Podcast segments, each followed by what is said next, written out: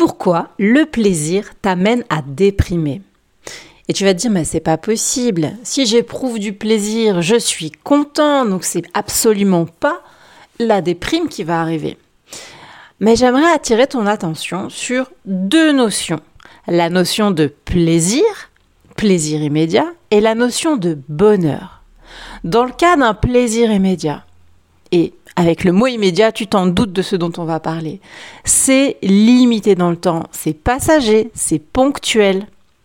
Et du coup, il y a une différence avec le bonheur qui, lui, va avoir une notion de durabilité, de chose qui est plus stable, plus permanente, qui t'amène une forme de sérénité et de plénitude. Et je dis pas que l'un est meilleur que l'autre, on a besoin des deux. On a besoin de plaisir immédiat et on a besoin de cette sensation de bonheur également. Et tout, est une question d'équilibre.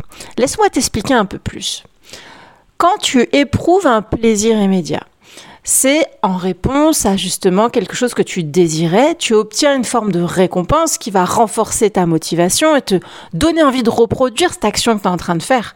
C'est normal, c'est fait pour ça parce que tu as une, hormone qui à ce moment-là est libérée dans ton corps, qui est la dopamine. Et cette hormone, ce, plaisir immédiat qu'elle te fait ressentir, ça renforce ton apprentissage et ça te conduit à répéter l'action que tu as faite pour ressentir ce plaisir à nouveau.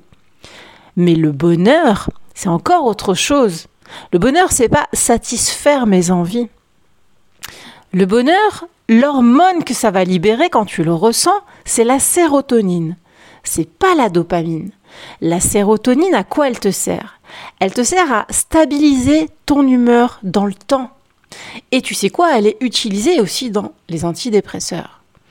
Et il faut avoir en tête en fait que si tu as trop de, dopamine, tu peux être agressif. Et si tu as une sérotonine trop basse, tu vas être en dépression. Et l'idée, c'est que les deux sont liés. C'est ça qui est assez fou. Tu peux pas te dire ah bah je veux absolument euh, avoir tel niveau de dopamine et tel niveau de sérotonine. Ça marche pas comme ça, tu t'en doutes bien.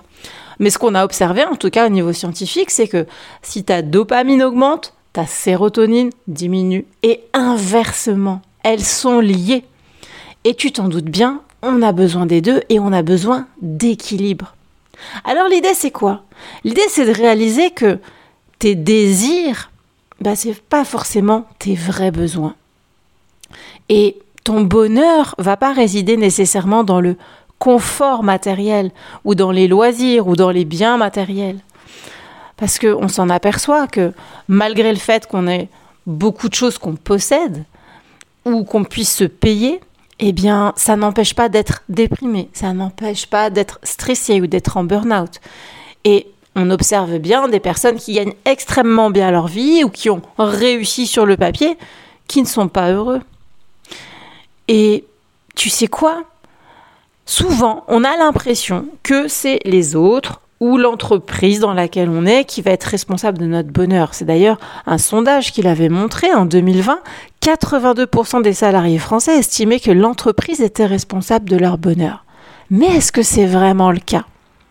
Est-ce que c'est vraiment le cas? Parce qu'il y a quand même cette notion de responsabilité. Est-ce que toi, tu es ballotté d'une condition à l'autre et ton bonheur serait du coup sujet purement à la chance, à concordance de circonstances?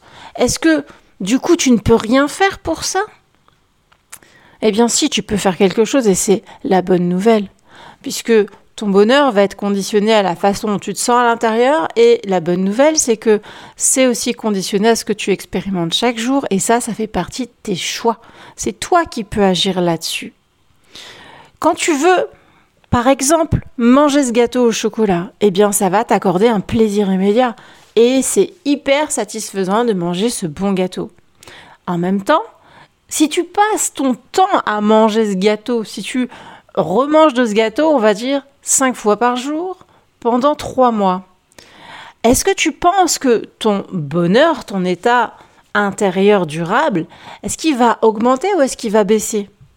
Parce qu'au final, peut-être que tu vas te trouver euh, prendre du poids, euh, avoir une image de toi qui va se détériorer, avoir peut-être ton attitude qui est un peu en retrait et commençant à te dire ah ben franchement, j'ai aucune volonté, j'arrive à rien, j'ai trop mangé, ça va pas, je suis pas content. Et donc forcément, ta qualité de vie, elle diminue également.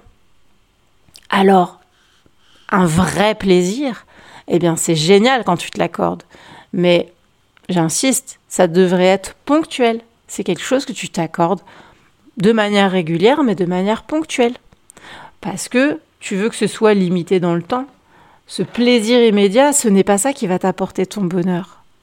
C'est vraiment important que tu l'aies en tête dans le sens où cette satisfaction, ce plaisir, bah, ce désir de le ressentir à nouveau, tu vas l'avoir encore et ça va t'apporter à chercher un autre plaisir. Et c'est cette course effrénée qui ne s'arrête jamais qui fait qu'à un moment donné, tu te sens vide et tu te demandes pourquoi tu fais tout ça.